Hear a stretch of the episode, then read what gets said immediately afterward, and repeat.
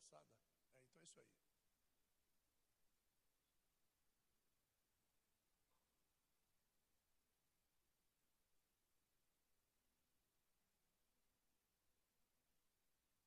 Malaquias capítulo 3.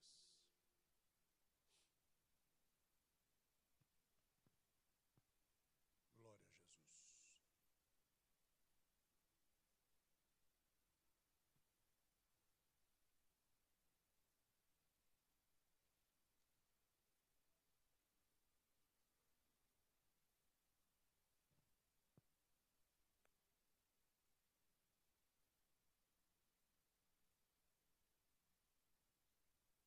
Verso de número 1. Acharam? Digam amém.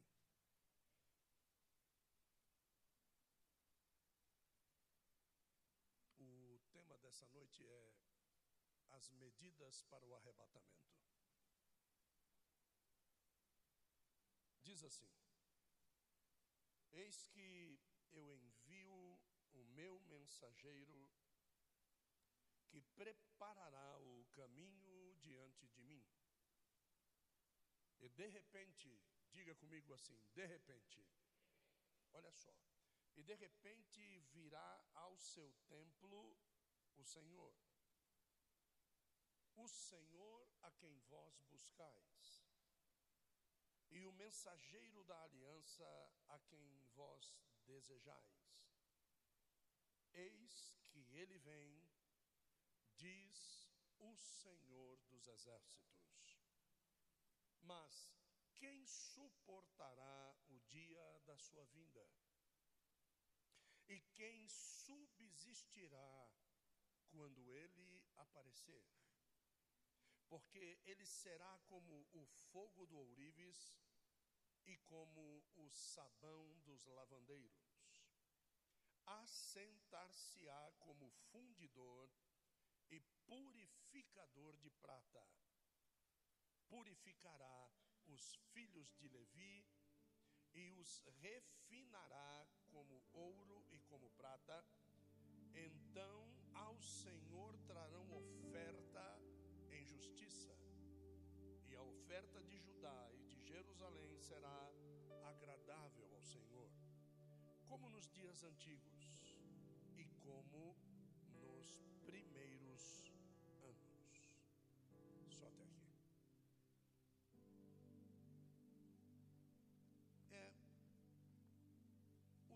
profeta Malaquias traz consigo uma palavra profética muito pesarosa. É um dos livros da Bíblia que começa com o termo peso. E no capítulo de número 3, todos vocês conhecem, quando vai se falar de dízimos e ofertas, que usam o verso de número 10 perguntando pode roubar a Deus. E eu não sei se você sabe que Deus está falando da manifestação de Jesus Cristo em duas etapas aqui. A primeira das etapas é quando ele foi ao templo. E a segunda das etapas é quando ele vai se apresentar como purificador da prata e contexto escatológico, uma grande preocupação a respeito de em que tempo virá o Senhor. E por que é que existe essa preocupação? A preocupação existe é para que, através dos eventos escatológicos, a igreja se prepare para o arrebatamento da igreja. A fim de que? A fim de que a igreja não perca sua salvação e vá para o. Mas aqui, nesse texto, no capítulo de número 1, não, nós vemos aqui algumas colocações interessantes que Deus vai fazendo. E uma dessas colocações é que Deus ele se posiciona assim: Eu vos tenho amado. É, é interessante quando Deus diz isso, porque igreja hoje pensa que a verdadeira manifestação do amor de Deus foi a entrega de Cristo na cruz do Calvário. Mas o verso de número 2 do capítulo de número 1 de Malaquias afirma no tempo presente do verbo que eu vos tenho amado. Então, esse vos tenho quer dizer que esse amor já vem de muito tempo. Esse amor não é de agora. Esse amor é de Deus para conosco, de Deus para com o homem, já vem desde a sua criação. Qual é o grande problema? Do homem não reconhecer este amor, do homem não se situar debaixo desse amor. E ele continua dizendo assim: Mas vós dizeis, vós dizeis, em que é que você tem me amado? Em, como é que você me ama e eu não sinto? Não é? Como é que, que, que o Senhor, dali do céu, me ama e eu aqui na terra não sinto? E Deus, de uma forma muito clara, ele diz assim: não era Esaú, irmão de Jacó, Nesse momento, Israel tem que dizer, é verdade, era. E ele continua dizendo assim: Eu amei Jacó. Acaba o texto. E quando ele acaba o texto, ele está falando com quem ele ama. Eu amei Jacó. Então, aqueles que perguntam: Em que é que você tem me amado? Não é com esses que Deus está dizendo, eu amei você. Ele disse, não, eu amei Jacó. Porque a pergunta foi muito clara: quando é que você me amou? No que é que você me amou? E Deus disse assim: Eu amei Jacó. A gente poderia terminar a palavra aqui e ir embora para casa.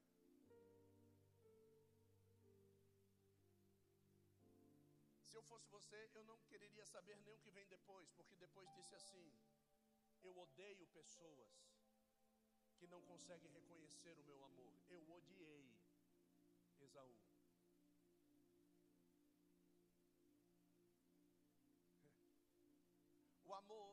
Só consegue se manifestar para quem o reconhece. Você pode amar o quanto você quiser, mas esse amor ele só é verdadeiro quando ele tem dupla via. Porque amar é fruto de um sentimento recíproco. Não adianta você ver um homem passar todos os dias dizer: Eu amo esse homem, se esse homem nem lhe conhece. Você não ama, você sente atração. Você achou algo bonito nesse homem. Você achou algo bonito no seu andar, no seu vestir, na sua forma de tratar outras pessoas. Não você, ele não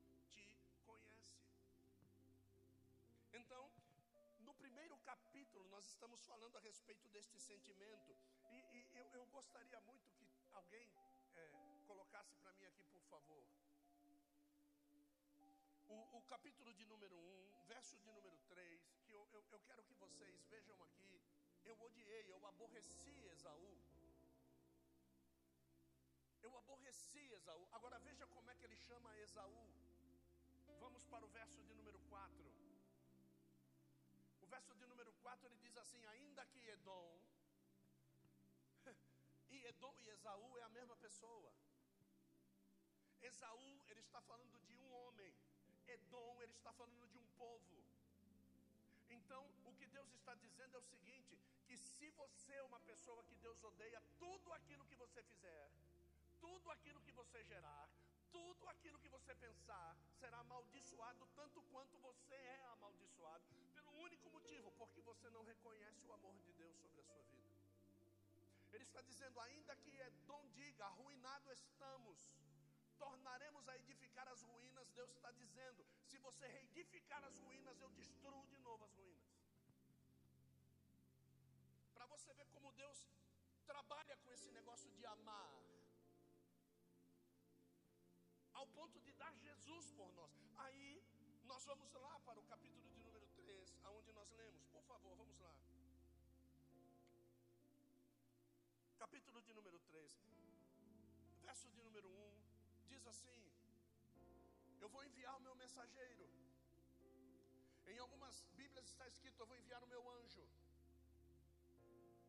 E, e, e logo depois diz assim: E ele há de preparar o caminho diante de mim. Por quê? Porque eu quero manifestar o meu amor e todo amor tem um caminho. Ele encerra o assunto da preparação e ele encerra o assunto de quem virá. E logo depois ele diz assim: E de repente virá ao seu templo o Senhor. E esse ao seu não é dele, é de quem ele está falando, de quem ele está conversando. Vocês estão indo ao templo, vocês idolatram o templo, vocês idolatram mas eu vou enviar um mensageiro, e esse mensageiro não vai pregar no seu templo, esse mensageiro vai pregar no deserto. Quem quiser ir ver a mensagem do meu mensageiro tem que sair do templo que vocês idolatram e tem que ir ao deserto. Esse mensageiro que ele está dizendo é João Batista. E logo depois ele diz que o enviado dele vai no templo deles. Deus não está dizendo vai no meu templo. Porque porque quando nós começamos a idolatrar alguma coisa, mais do que adorar a Deus, Deus se retira do lugar. O que Deus está dizendo para nós aqui é que aquele templo não era mais dele. E não era mais dele desde o tempo em que a arca da aliança havia sido levada embora e ninguém sabia mais onde ela estava. O objetivo principal não era o templo, o objetivo principal era a arca. Falei sobre isso ontem na escola. E eu disse para eles assim: como é que se o objetivo principal foi levado embora, do que adianta continuar o serviço? Porque o serviço no templo continuava. Então, se a arca não está lá e a presença de Deus não está lá, estou queimando incenso para quem? Eu estou oferecendo sacrifícios para quem? Quem é que eu estou esperando me responder? Então Deus ele vai esmiuçando antes de chegar em Malaquias 3:10. E ele continua dizendo assim: que eles estão indo buscar alguém no templo. Ele diz: vocês estão indo buscar o anjo do aspecto que vem a vós e é que vocês desejam. Vocês estão desejando, vocês estão querendo, mas ele não está lá. Eu vou enviá-lo. Só que quando ele vier, quem é que vai aguentar o dia da sua vinda? Ele está falando isso com Israel. Ele está falando isso com aquele Jacó lá atrás. Quando ele se manifestar a vocês, quem é que vai aguentar? Porque com vocês passou a fase do amor. Com Israel passou a fase do amor. Agora ele não senta mais como amante da minha alma. Ele senta agora como purificador da prata. Como purificador do ouro. Ele senta agora com fogo diante dele. Não é mais do jeito que era. O meu relacionamento passou e agora é outra conversa. É outro papo. E a gente vai vindo no templo, a gente vai vindo na igreja, a gente vai vindo nos compromissos de igreja e a gente vai perdendo o fio do amor. Aí de repente, Deus resolve não da estrutura, mas Deus resolve remover o objetivo do seu amor. E aí você começa a se sentir vazio. Você começa a se sentir sem objetivo. Você começa a querer fazer coisas que você fazia quando você não era amado por Ele. O que está acontecendo é que você mudou o foco da adoração para o foco da idolatria. Você mudou o foco do tempo de Deus para o tempo da sua correria, o tempo das suas coisas. o tempo que você tem que desenvolver os seus projetos, o tempo que você tem que juntar dinheiro para fazer as suas coisas. Você começou a fazer isso e os sacerdotes entenderam perfeitamente isso e começaram a roubar a Deus. Eles começaram a desviar os recursos, porque eles perceberam que aquilo que Roma estava fazendo não ia durar muito tempo Israel, porque eles haviam perdido a fé no Salvador de Israel.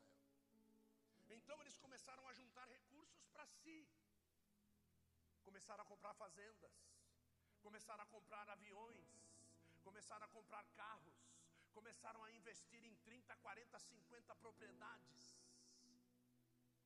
Para se eu não vou ficar nessa terra? Por que se nada disso aqui vai prevalecer? É simplesmente por um motivo. Eu perdi o fio do amor recíproco de Deus. E eu agora estou perguntando: como é que você me ama? Então o Senhor, 2, por favor.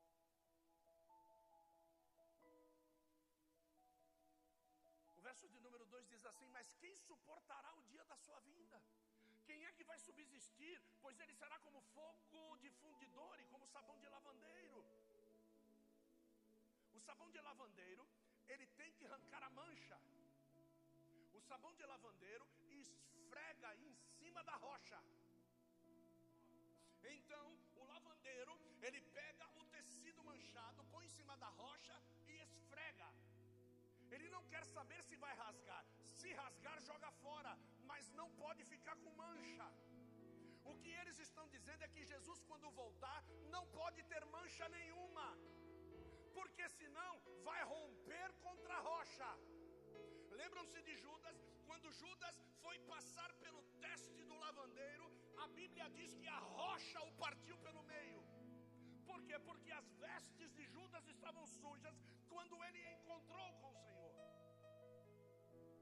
É, é, é, é muito pouco.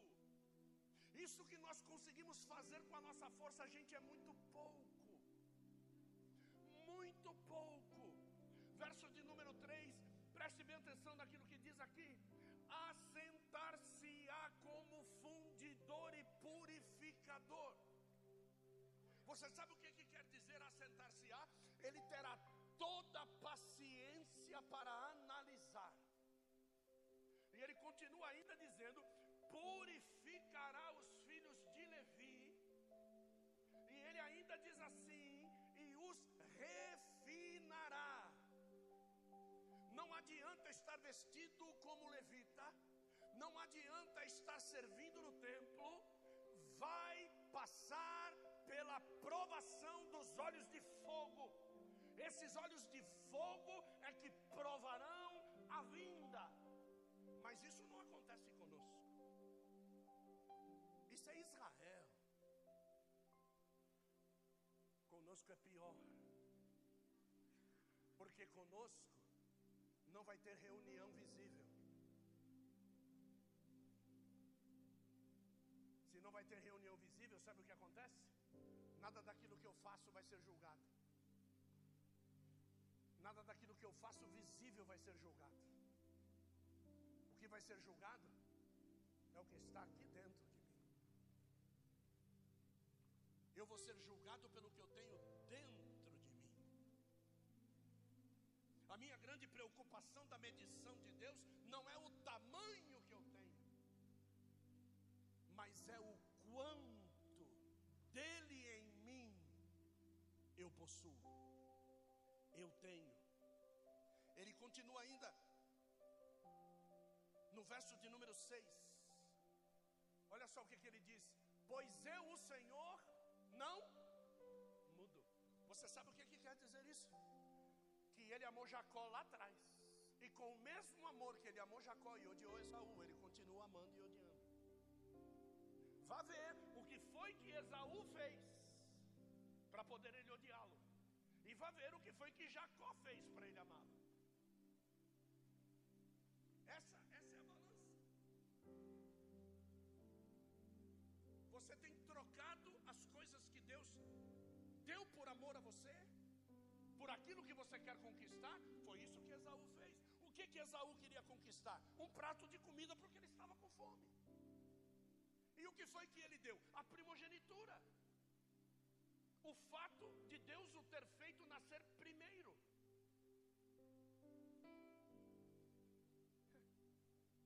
É assim que nós seremos julgados. Ele não muda. E a gente só não foi consumido ainda porque ele tem uma promessa. A gente só não foi destruído ainda porque ele tem uma promessa. Jesus Cristo morreu por nós na cruz. É por isso que nós não fomos destruídos. Assim como todos são destruídos todos os dias. Assim como muita gente morre todos os dias. Assim como guerras estão solapando nações, assim como epidemias estão matando crianças, assim como assassínios e prostituição e adultérios estão pervertendo o mundo. Assim como homossexuais estão tendo mais valores do que homens verdadeiros e mulheres verdadeiras. Você sabe onde é que nós estamos? Estamos dando medalhas de ouro para um homem que se diz mulher disputar com mulheres e ganhar delas. Nós estamos premiando com ouro. A terra está fazendo isso. E você quer que Deus fale o que para os sacerdotes? Porque os sacerdotes são o prumo da justiça. Nós, pastores, somos o prumo da justiça. Nós, pastores, somos aqueles que determinam quem é e quem é e quem é e acabou. Você pode dizer o que você quiser, você pode pensar o que você quiser. Quem determina aqui é o cabeça, é Jesus. E Jesus levantou alguém para representá-lo. Então você pode pensar o que você quiser. Você pode achar o que você quiser, você pode tentar ir onde você quiser. Agora você não vai poder decidir que Deus vai amar Esaú. Se você está fazendo como Esaú fez, prepare-se para ser odiado. E o dia do sabão do lavandeiro vai chegar. O dia da purificação da prata e do ouro no cadinho de fogo dos seus olhos vai chegar. O dia do arrebatamento da igreja vai chegar. E a ausência do Espírito Santo será terrível para quem já o teve. Porque nós abriremos as nossas Bíblias, abriremos os nossos laptops e as, e as Bíblias vai estar tudo em branco, não vai ter palavra lá. Não vai haver palavra que te console, não vai haver palavra que tenha uma palavra profética para dizer que ele vai te salvar. O negócio, o bicho vai pegar, essa é a palavra. E nós hoje simplesmente estamos roubando a Deus verdadeiramente. Nós estamos roubando a Deus com a nossa fé. Estamos roubando a Deus com a nossa idolatria. Estamos roubando a Deus com a nossa prostituição. Estamos roubando a Deus. A gente quer fazer o que quer fazer. A gente quer falar o que quer falar. A gente quer vir quando quer vir. E a gente põe prioridades. Pergunte para Deus se as suas prioridades e as minhas prioridades são prioridades dele.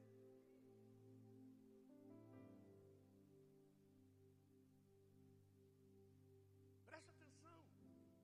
Uma mulher sunamita resolveu sentar debaixo de uma mesa. E quando diz sentar debaixo da mesa, é estar no mesmo ambiente em que se estava comendo.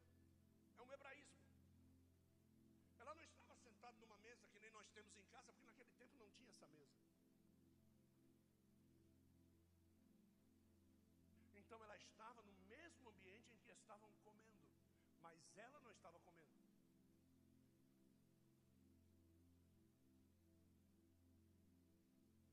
Jesus cruzou os olhos com ela. Quando Jesus cruzou os olhos com ela, ela disse da onde ela estava para Jesus. Jesus entendeu o que ela disse.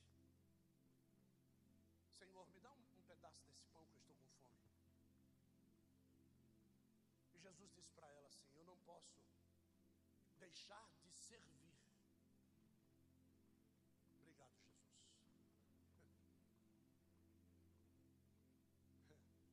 Eu não posso deixar de servir aos filhos para dar comida aos cachorrinhos.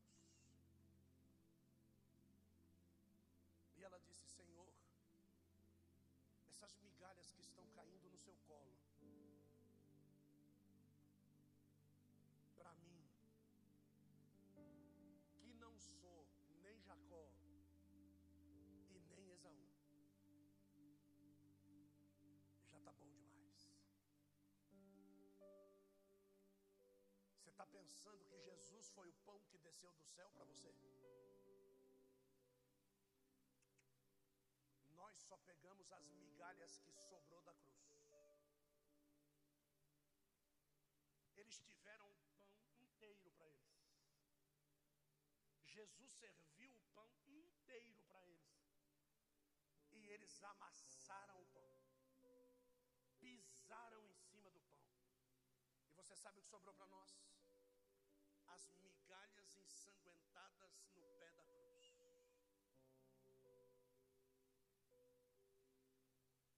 Suas migalhas estão tá bom para mim.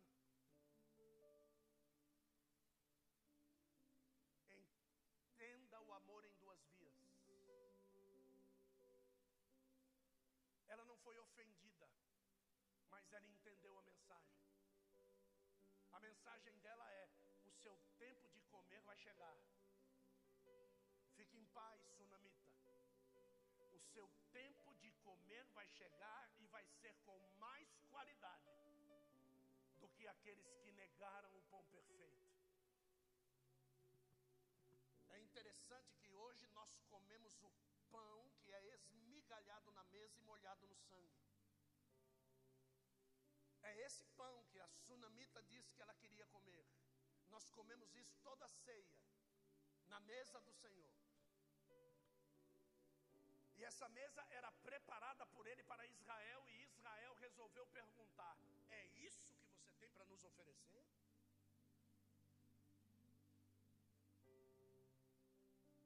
Se Jesus te der uma vassoura, não monte nela e saia voando, varra com ela. Se Jesus te der uma pá, ache aonde tem alguma coisa para colher com ela. Não é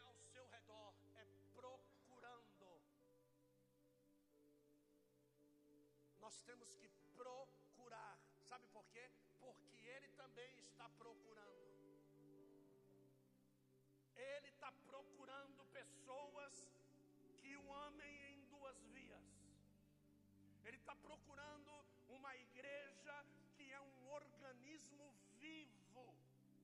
Ele não está procurando um cemitério, ele está procurando um organismo vivo. Ele não está procurando cansados, porque na Bíblia ele disse que ele renova as nossas forças. Ele não está procurando doentes, porque ele diz que ele cura as nossas enfermidades. Ele não está procurando pessoas tristes, porque diz que o choro dura uma noite, mas a alegria vem pela manhã. Ele não está procurando pessoas pobres, porque ele diz: Eu sou do ouro e da prata. Ele não está procurando pessoas sem fé, porque ele diz: Sem fé é impossível agradar a Deus. Ele não está procurando aquilo que você quer oferecer. Ele já disse o que ele quer: uma noiva santa, imaculada, preparada e adornada. É isso que ele vem buscar. Serbi calabau a camindaravássia.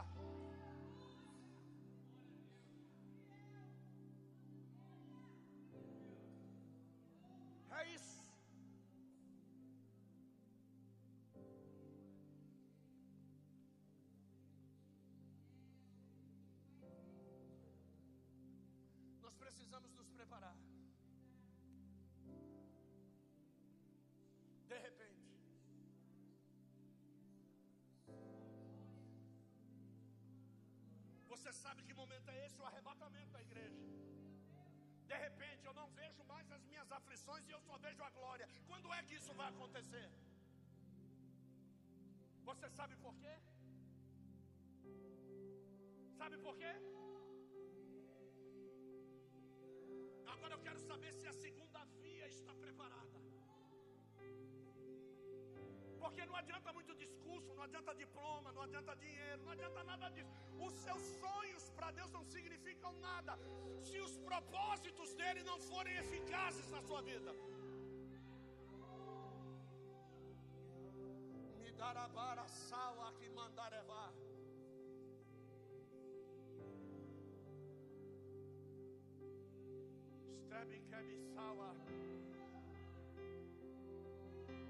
mandarevá. Stebe kebisawa. Meriagia sewe.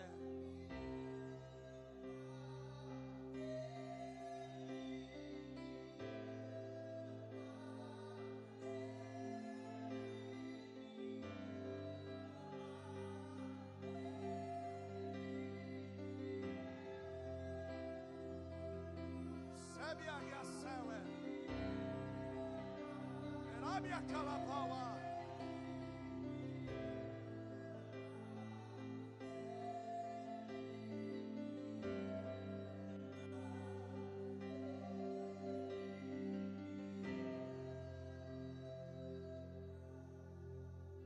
verso de número 7 diz assim: Desde os dias dos vossos pais vos desviastes dos meus estatutos e não os guardastes. Olha só, desde os dias dos vossos pais vos desviastes dos meus estatutos. Nós não estamos nos desviando dos nossos sonhos. Nós não estamos nos desviando dos nossos planos. Não estamos nos desviando dos nossos desejos. Deus ele não disse isso. Deus ele disse: Você sabe por que eu tenho odiado alguns? Porque você tem se desviado daquilo que é meu e não tem se desviado daquilo que você quer, daquilo que você busca, daquilo que você almeja, daquilo que você sonha. Você passa pesquisando preços das coisas o dia todo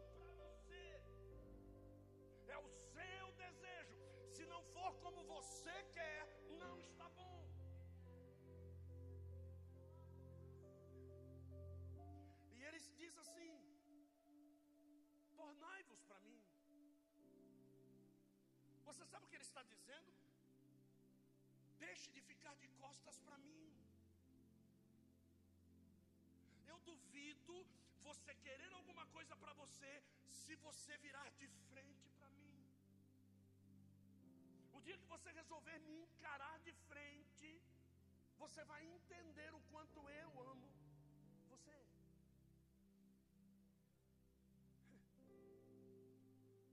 Quando nós perdemos uma pessoa. Quem, quem já perdeu uma pessoa que amava muito aqui morrendo? Quem, quem já perdeu? Você, você teve oportunidade de ver essa pessoa no caixão? Teve oportunidade? Sim ou não? Você viu? Você viu essa pessoa lá? Você teve coragem de ir até lá? Sabe qual era o seu maior desejo no momento que você olhou para ela? Que ela pudesse abrir os olhos e olhar para você. Ela não precisava falar abrir os olhos e falar. Se ela abrisse os olhos para você, olhasse para você e fechasse de novo, a sua vida seria diferente do que é hoje. A única coisa que Deus está pedindo para nós é: olha para mim. Para de olhar para você mesmo no espelho todos os dias, 30, 40 minutos, e você não consegue ajoelhar na sua cama para olhar para mim. Você passa 50 minutos se arrumando antes de sair de casa, passando perfume, e não consegue ficar 15 minutos olhando para mim, com a cara no seu travesseiro. E o dia que você resolver fazer isso, eu vou me apresentar para você lá.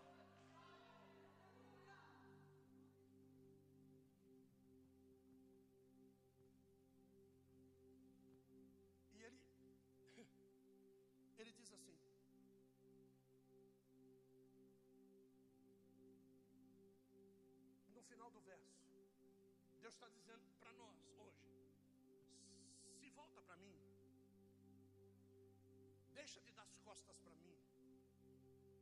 Aí os homens naquela época perguntaram para ele: Mas que costas eu estou dando para você? Aí presta bem atenção como é dar as costas para Deus.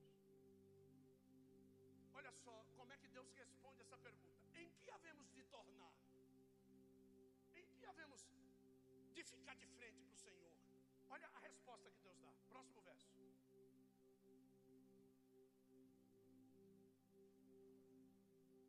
Agora está fazendo sentido. Porque quando você busca o seu próprio interesse e desdenha daquele que te criou, você está roubando ele. Porque a coisa que Adão viu quando foi criado foi o quê? A face de quem o criou.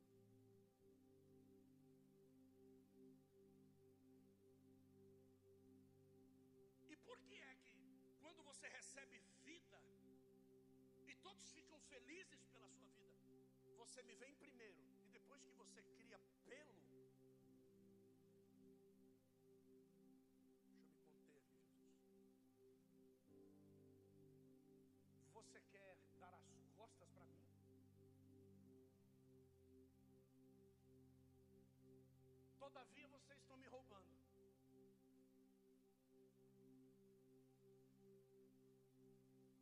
fazer dar sentido, tá? E aí os homens dizem para ele: Por que, é que a gente está te roubando? Eu não sei se você está percebendo que existe uma insistência. Desde o capítulo de número 1. E a insistência que todo mundo, o mundo inteiro, 8 bilhões e meio de pessoas quase já. O mundo inteiro faz essa pergunta: para que eu preciso de Jesus? Por que, que eu tenho que ir para a igreja? Por que, que eu não posso ser feliz sem Deus? É a mesma, é a mesma coisa. A mesma coisa. Do mesmo jeito que Deus não muda, o homem também não muda. Nós somos assim. A gente acha que porque tem um celular de última geração, nós somos dono da, do, do mundo. A gente acha que porque mora numa boa casa, nós somos dono do mundo. A gente acha que porque eu tenho um bom emprego, tenho um bom salário, eu sou dono. Porque eu tenho um diploma pendurado na parede, eu sou mais do que alguém que não tem um diploma na parede. Só que Deus ele está querendo conversar, porque eu não sei se você viu que Deus ele não encerrou o diálogo. Hã? Ele não encerrou o diálogo. E, e eu quero que você entenda que Israel, antes de ouvir o oráculo, não teve Porque ele já deu o juízo. Jesus vai vir com olhos de fogo, vai julgar vocês, vai arrebentar com vocês. E do mesmo jeito que odiou, Esaú vai odiar vocês. Vai purificar alguns, principalmente os da casa de Levi. Ponto. Ele já deu o juízo. Acabou. Então, vai ter um dia que Deus vai encerrar o discurso com a gente. Deus vai parar de falar. Esse dia é o dia do arrebatamento.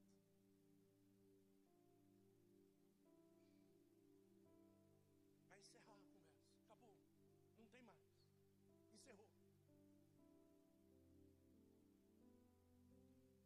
Vocês têm me roubado nos dízimos, nos dízimos e nas ofertas? Por favor, leia comigo. Nos dízimos e nas ofertas. Agora, esquece isso aqui, gente. Não olha para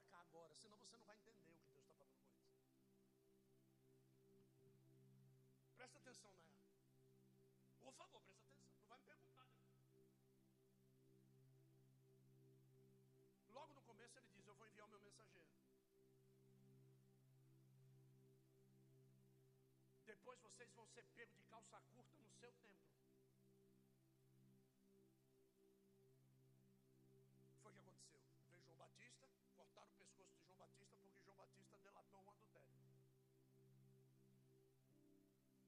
Tempo todo Jesus bateu, bateu, bateu, bateu, bateu, bateu, bateu com algo chamado repúdio. Porque o que Deus estava querendo dizer para Israel é que Israel estava repudiando ao Senhor.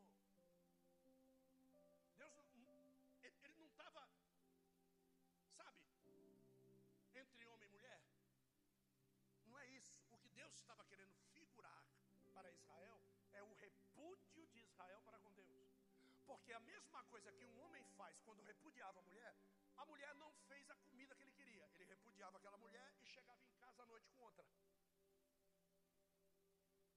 E aquela ficava no canto. Então ele chegava em casa com outra mulher. Passava na frente dela. E a outra fazer a comida que ele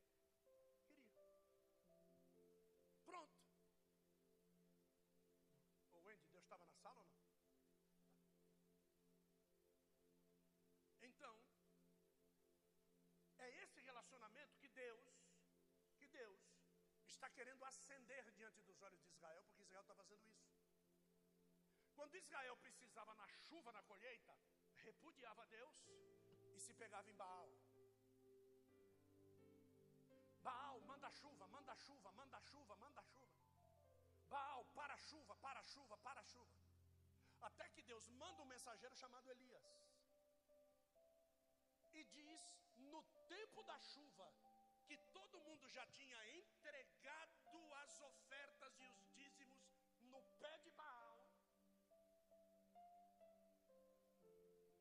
ele manda Elias dizer: para. Só que Elias não recebe nenhuma palavra de Deus, porque Elias está ligado no movimento. O problema é que você fica esperando Deus falar com você, mas se você estiver ligado no movimento, Deus não precisa falar com você. Você já se liga no que está acontecendo. E é o que Elias faz. Segundo a minha palavra, não vai chover três anos e seis meses, que era o tempo da chuva temporã. Então ele ordena e ele chega para os servos de Baal e diz: Pede para Baal fazer chover. Eu quero ver se vai chover. Quero ver. Então agora Elias passa a ser perseguido. Porque se Elias mostrar para todo mundo que Baal não pode nada, acabou a conversa. Então agora volta para esse texto. No que é que nós temos te roubado? No que? Nos dízimos e nas? Que eu pego e coloco no pé de Baal. Porque Baal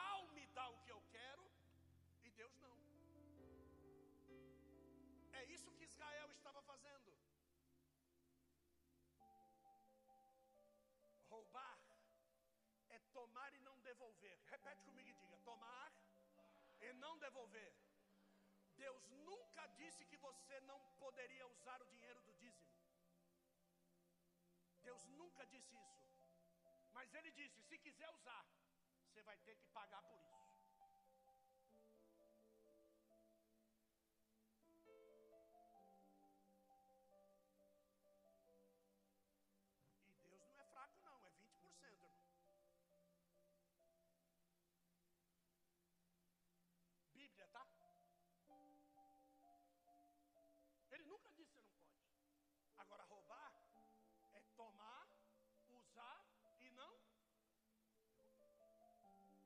Porque como é que você vai tomar o dinheiro do dízimo para ir para prostituição?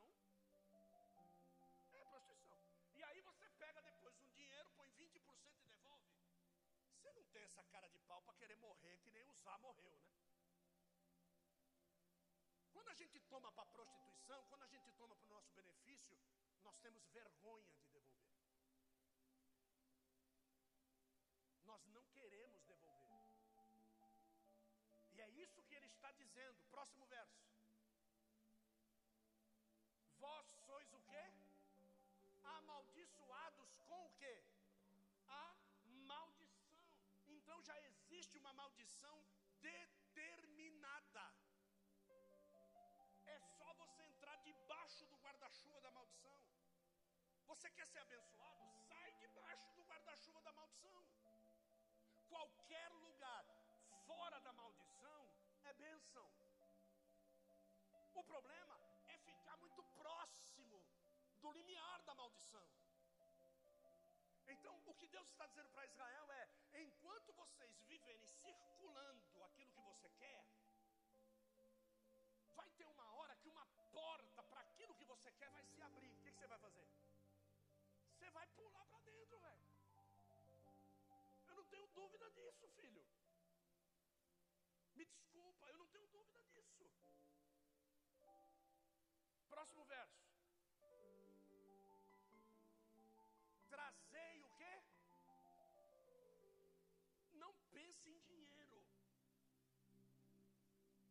Trazei tudo aquilo que vocês me devem como ordenança.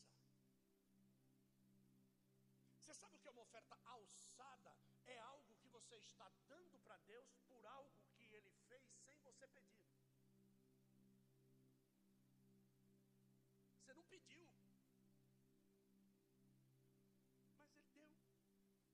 Agora, eu fico pensando: será que um Deus que não me ama faz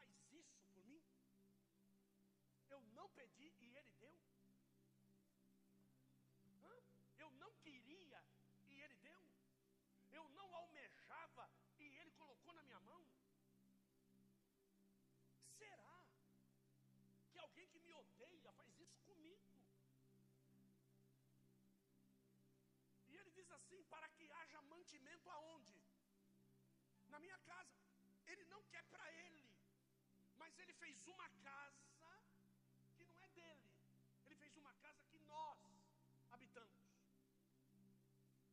quando ele diz não falte alimento na minha casa, eu pergunto para você: Deus come banana? Come banana? Não? Você acha que quando ele criou a bananeira e saiu a banana, ele não pegou uma banana e provou? Você acha?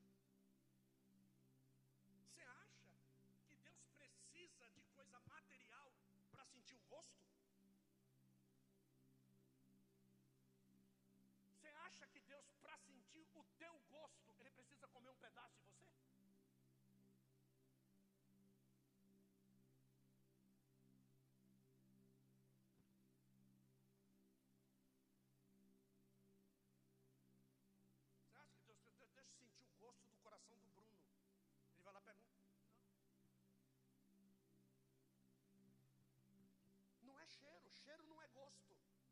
Se cheiro fosse gosto, nós não teríamos olfato e paladar. Como é que um Deus que me dá paladar não tem paladar? Como é que um Deus que me dá visão não tem visão? Agora você acha que Deus não tem olhos? Se ele diz que me vê? Então, se ele diz que me vê, então ele pode ver sem ter olhos físicos. Então, a banana que Deus fez em primeiro lugar não era física, tinha cunho espiritual. E ele trouxe a existência no reino físico para que físicos humanos pudessem provar. Então, tudo aquilo que ele te dá no reino espiritual foi gerado primeiro para que você no reino físico possa ter isso. Não fique pensando que a marca do seu carro no reino espiritual é General Motors, é Toyota, essas marcas no céu. No céu você tem veículos de locomoção. E esses veículos de locomoção têm lugares para andar. Quando Deus te dá um carro, Ele te dá um carro para você andar em lugares que já estão totalmente descritos pelo céu para você. Você vai daqui para cá, daqui para cá, de lá para cá, daqui para lá. O GPS dele está ligado. Aí eu pergunto: quando o teu GPS no carro manda você entrar à direita e você segue direto, o teu carro explode? Pois é, o GPS do céu, quando manda você ir para um lugar e você não vai, ele não te mata mas você rouba a Deus.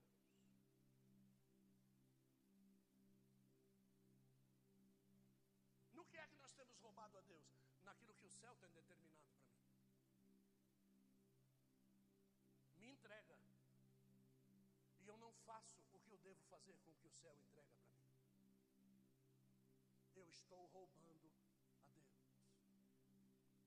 Não pense em dinheiro. Pense na sua vida. Tem um programinha de relógio que diz que eu tenho que andar 6 mil passos. Né? Só que quem determina o número de passos sou eu.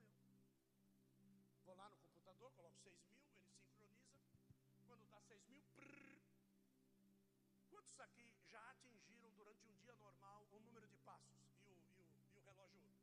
Tá. Você parou? Ou você continua andando? Você já pensou se o GPS do seu fizesse isso com a gente? Você tem 5 mil passos para me servir hoje. Depois disso, E aí você tem uma tabela, daqui para a igreja 380 passos. Da igreja para minha casa mais 380.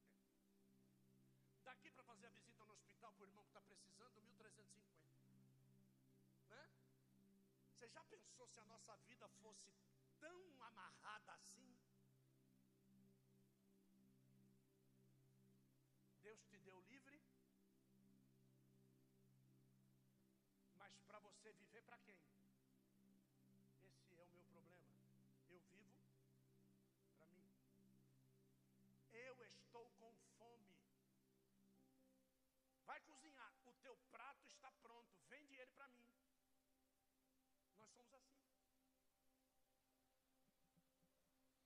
Eu não posso, eu não posso mexer com a minha namorada, ou eu não posso fazer coisas erradas com o meu namorado, mas nós estamos sozinhos. Vamos fazer. Nós somos assim. Você sabe que não pode, mas você vai lá e decide fazer. Você não pensa decide fazer. Cinco minutos, depois a gente pede perdão para Deus. É aí que nós roubamos a Deus. Nós estamos roubando a Deus aí. Gabriel assistiu um filme no cinema, como é que é o nome do filme? Esqueci, mano. Morbius, é isso? Morbius. Um cara injeta sangue de morcego nele mesmo, porque ele tem leucemia. Você pensa que Deus já não falou comigo.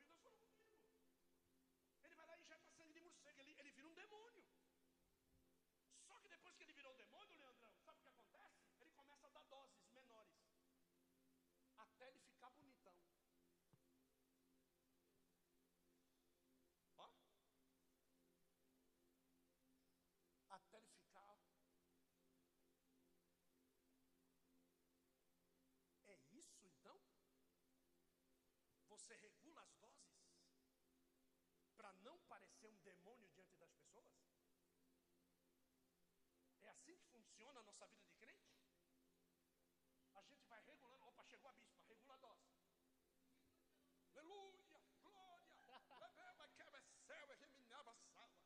Passou a bispa. Santa. É assim? Regula a dose. A gente vai regulando a dose. Você regula a dose de vir na igreja, você regula a dose de trabalhar na igreja, você regula a dose.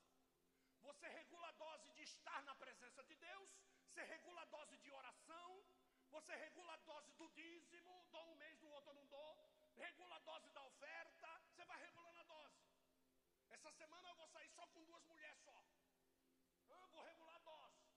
Estou de férias, vou arrebentar. Ah, aí eu vou tomar tudo que eu posso. É assim que é a nossa vida de crente. Nós estamos roubando ao Senhor. E quando nós não roubamos ao Senhor, olha o que, que acontece. Faz prova de mim. Se essa merreca que você acha que é alguma coisa,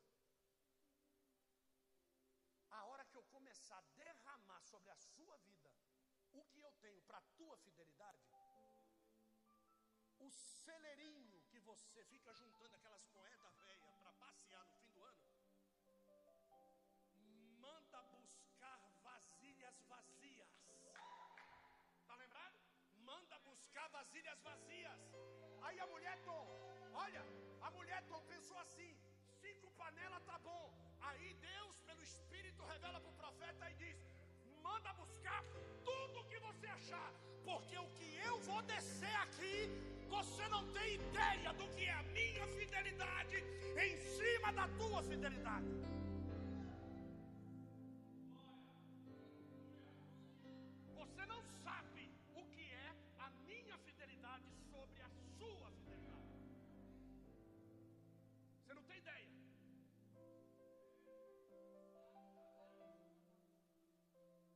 Último verso, próximo.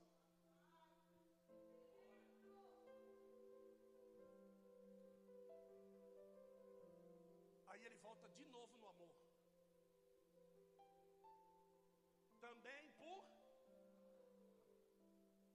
amor de quem? De nós. Eu vou repreender. Não sei se você percebeu.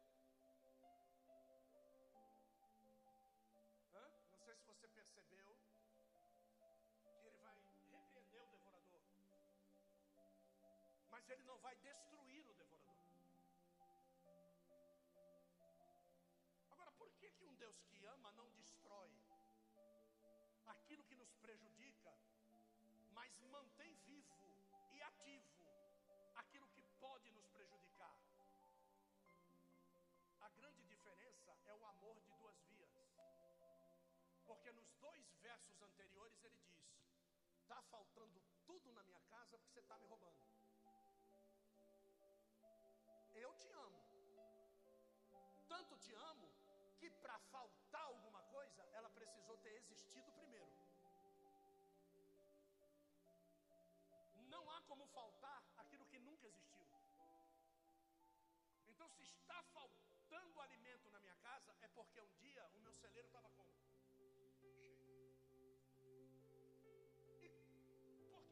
odeia, ele encheu o meu celeiro? Ele estava provando da segunda via do amor. Ele me amava e eu retribuía amando. Ele me amava e eu retribuía amando. Ele me amava e eu retribuía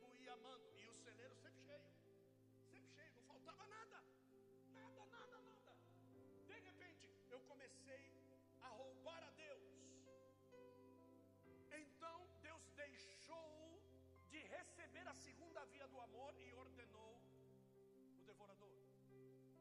E o devorador agora vai comer o fruto da manifestação do amor dele por mim. Mas o devorador não pode destruir o amor que ele tem por mim.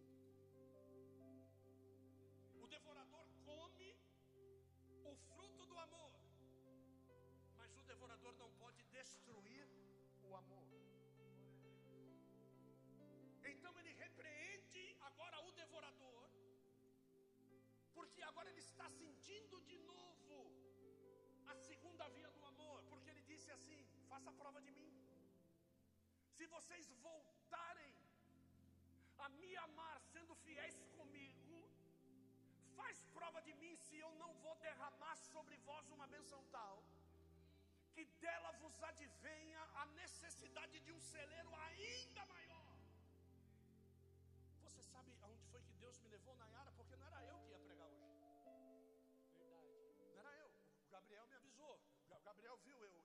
Preparando a mensagem. E ele disse: Não é o senhor que vai pregar. Peguei o laptop e fechei. Aí o Senhor disse assim para mim: Levanta. Levantei. Ele disse: Senta. Quando eu ia sentar nessa cadeira aqui, ele disse: Senta nessa. Eu falei: Senta nessa por quê? Porque era a cadeira que o pregador ia sentar. A minha palavra está revelada nessa cadeira. Não está revelada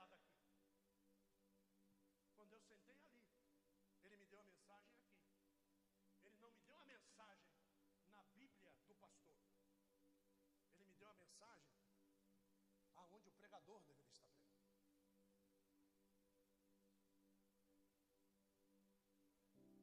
Quando eu sentei ali, o Senhor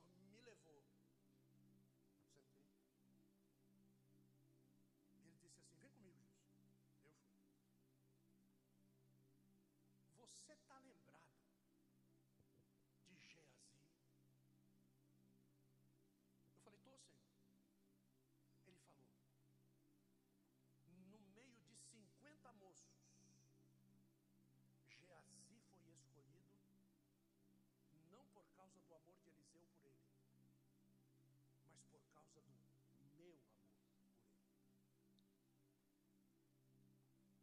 Vocês lembram de Samuel? Quando Samuel entrou na casa de Jessé e ele botou os olhos de Samuel na vida dos sete meninos que estavam diante dele, e ele foi escolhendo um por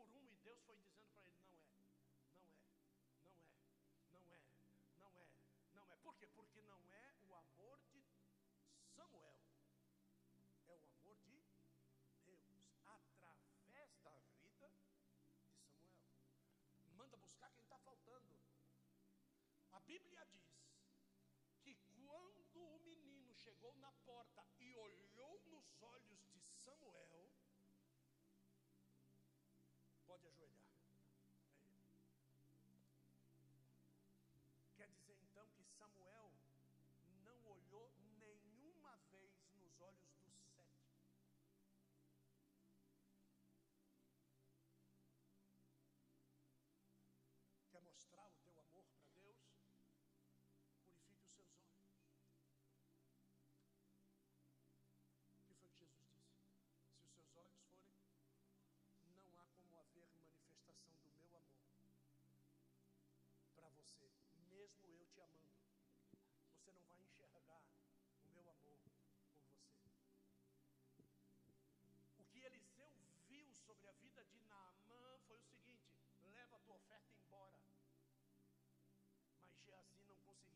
isso e foi buscar a oferta escondido do profeta. O fruto do amor de Deus sobre a vida de Naamã por três motivos. Era instrumento de Deus para corrigir Israel, ouviu a palavra pela vida da pequena missionária e ultrapassou todas as barreiras para se debruçar em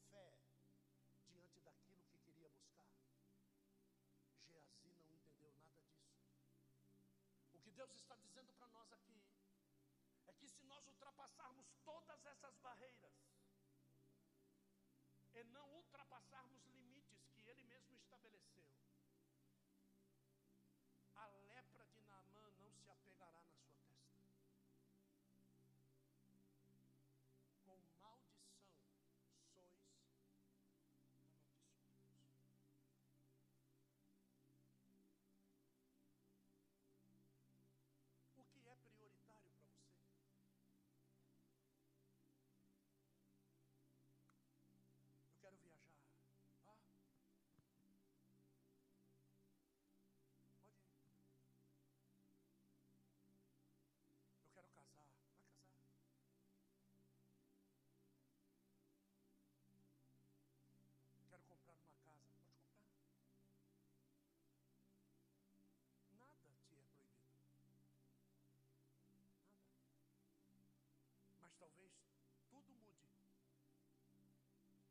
você resolver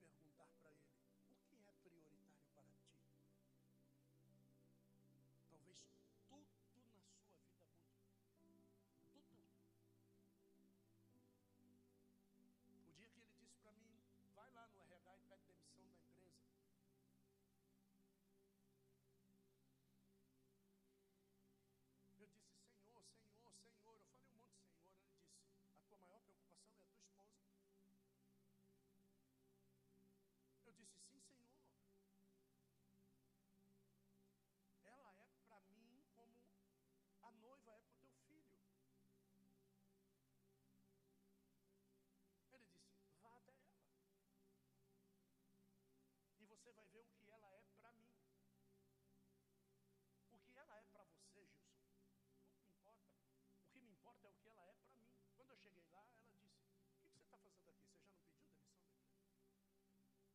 O que ela é para ele? Ele falou com ela antes de falar comigo.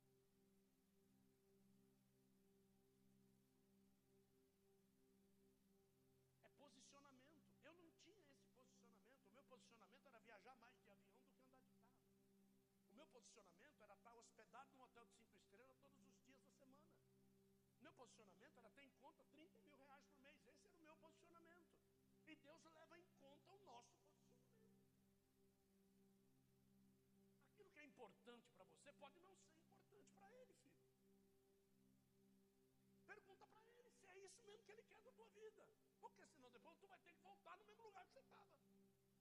Arrependido, rabo no meio das pernas, triste, envergonhado.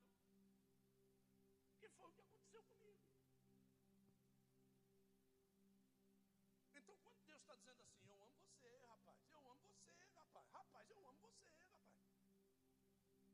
Deus precisava ter odiado Esaú, ele não podia ter matado o cara no parto? Pensa comigo, o autor da vida, para que, que ele vai botar uma pessoa para viver para odiar? Ele não podia ter matado antes? Viver sem esse girizo no coração de, de ter que odiar alguma coisa que ele mesmo criou? Por que, que ele não matou? Ele não matou porque ele amava Esaú. Esaú tinha as mesmas qualidades de Davi. Esaú era cara guerra. formou um dos piores exércitos matadores de Israel. Edom contra Israel. Esse era o cara que Deus queria, mas ele não estava debaixo do guarda-chuva da bênção. Então, por favor, vamos nos condicionar. Deus colocou um cabeça sobre você, obedeça a cabeça. Eu não estou falando de mim, eu não estou falando de oferta, eu estou falando de Deus. Deus te deu salvação, glorifique a Deus por ela. Faça valer a pena Ele ter te salvado.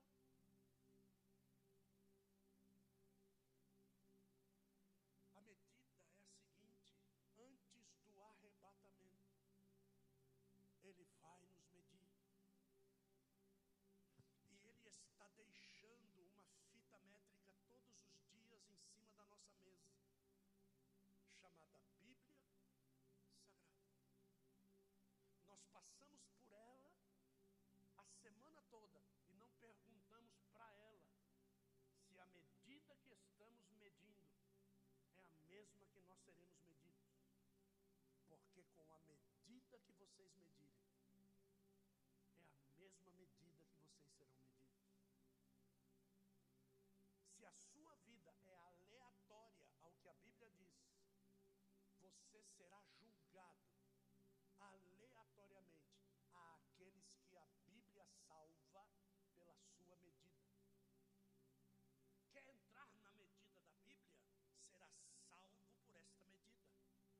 viver uma vida dissoluta? Quer viver uma vida fora da presença de Deus? Faça conta do teu dia. E veja, nas 20 horas que você está acordado hoje, Quantas horas você passou na medida de Deus? E faça essa conta todos os dias. Tente buscar na sua memória os anos de vida que você está na presença. E vá vendo esta medida. E não pergunte para Deus: o que é que a gente tem te roubado? Deus te abençoe. As palmas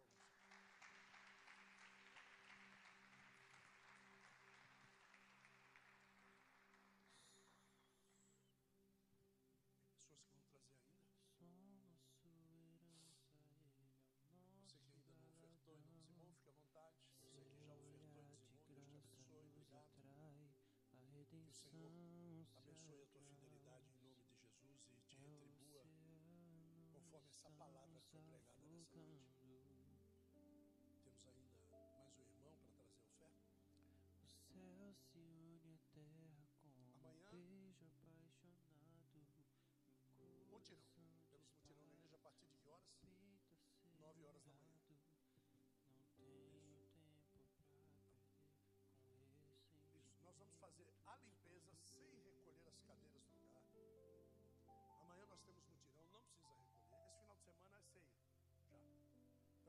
Final de semana nós temos ceia, né?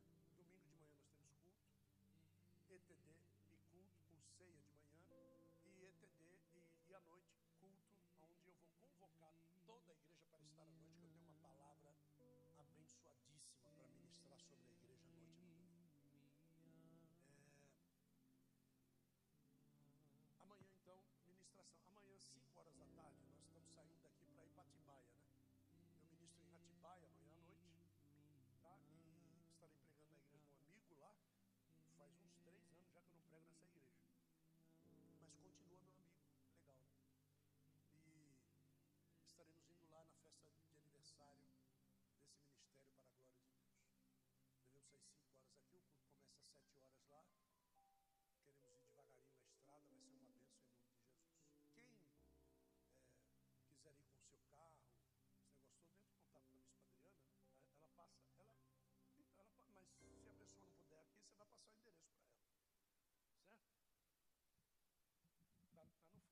Então, por isso que eu estou pedindo para você entrar em contato. A nossa saída é 5 horas aqui da frente.